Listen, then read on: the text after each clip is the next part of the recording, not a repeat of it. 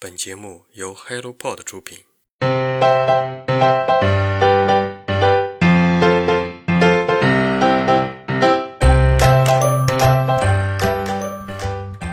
Hello，大家好，欢迎来到晨间书室，我是花花。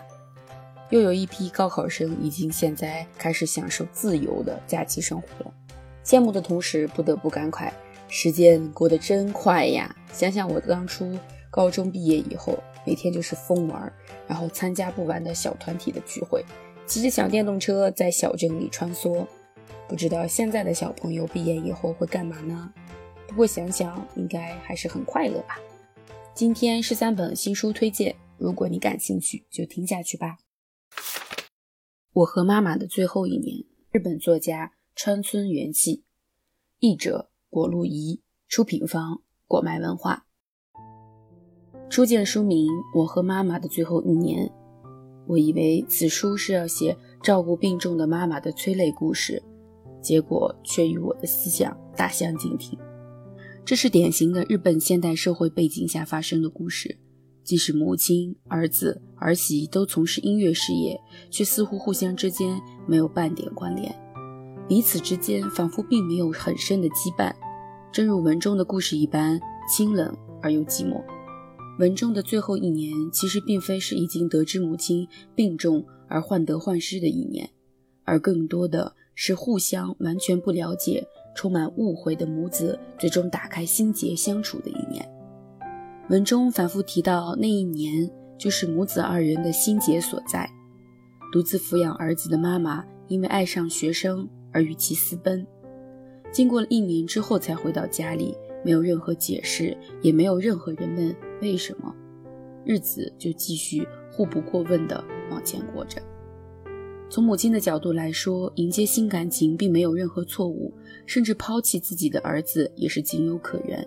毕竟与小川系的永恒的庭院不同，这个儿子已经初中一年级了，完全具备自我生存的能力。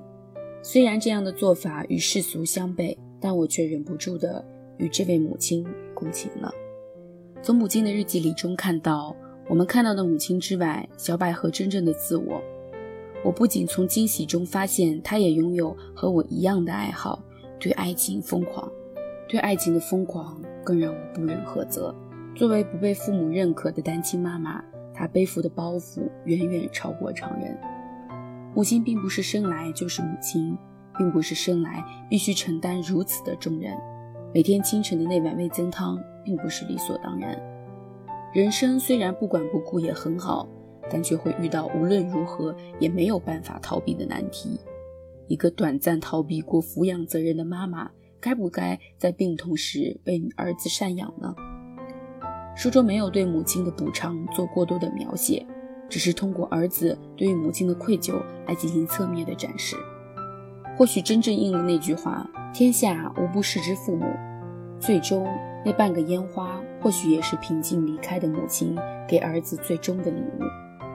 可惜的是，主角权和妻子之间这条线不仅多余，还无趣。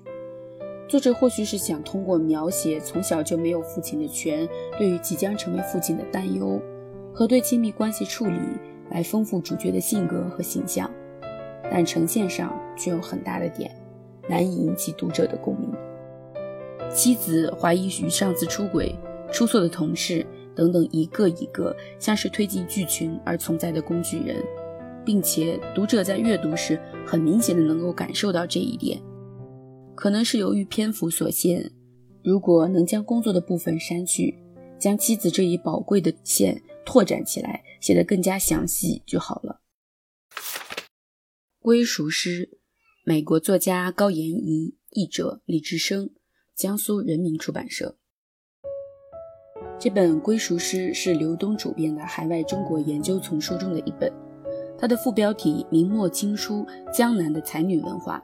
如果“归属诗”一词过于古典，以至于不知所云，那么副标题则是浅白而富有吸引力的。明末清初的时代动荡混乱而富有魅力，此阶段正是华夷之变、阶级变动频繁的时代。此时满洲入关，汉族精英们感到了前所未有的大变动。顾炎武的《亡国与亡天下》的精辟分析也此在此诞生。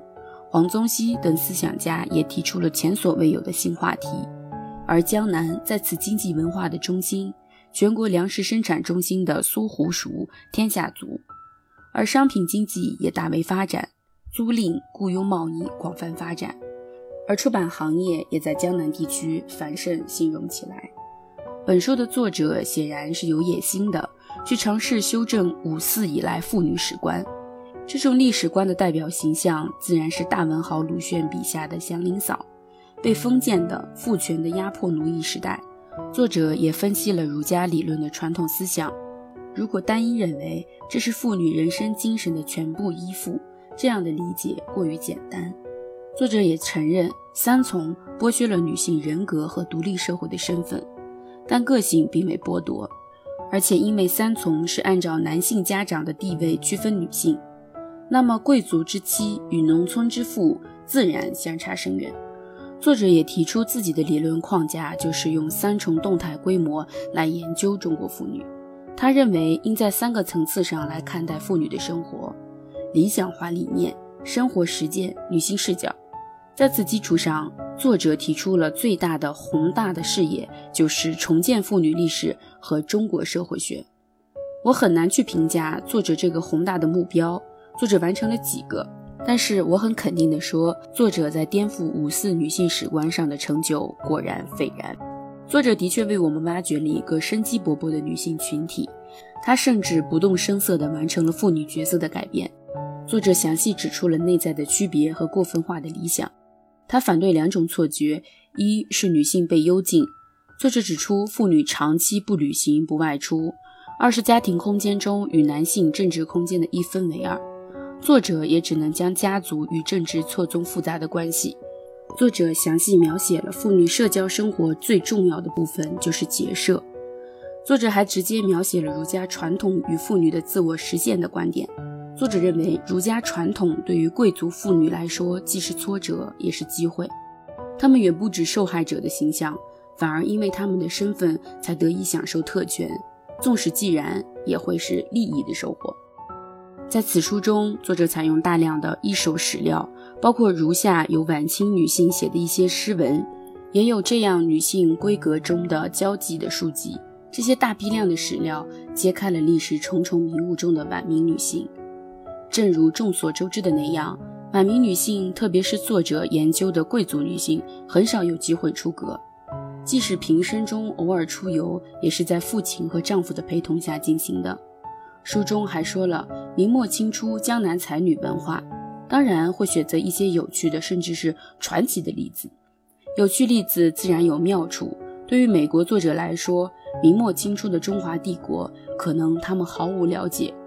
但别提那些被禁锢在庭院中的妇女。但是不熟悉，也恰恰带来着另外一种异域远去的世界的猎奇心。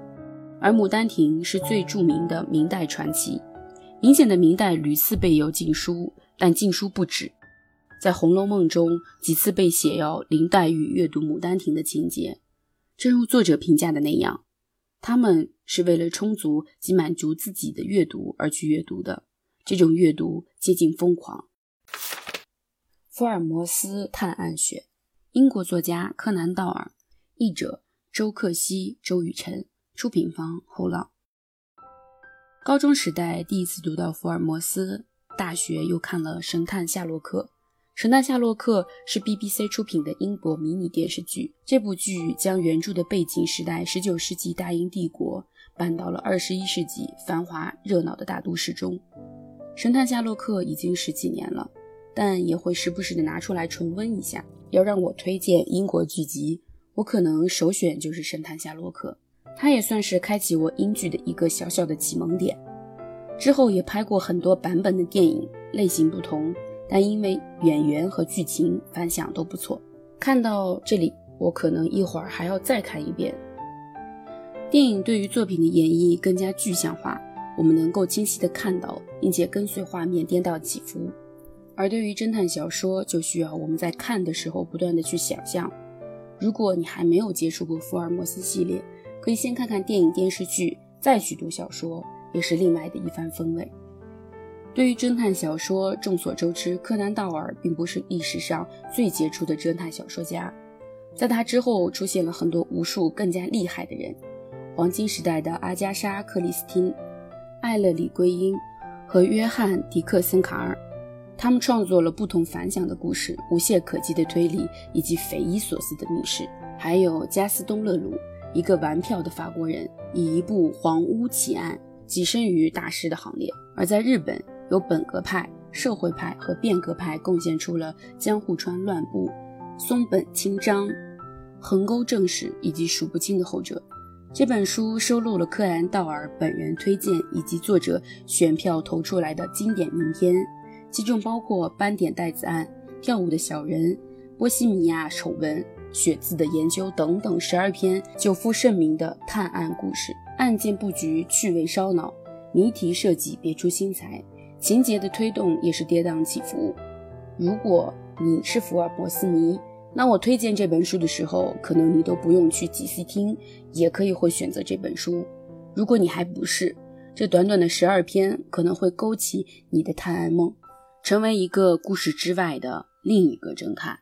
这样经典的作品一而再、再而三的被拿出来重新翻写，又重新推荐，是因为它其中真正有它蕴含的独到的味道。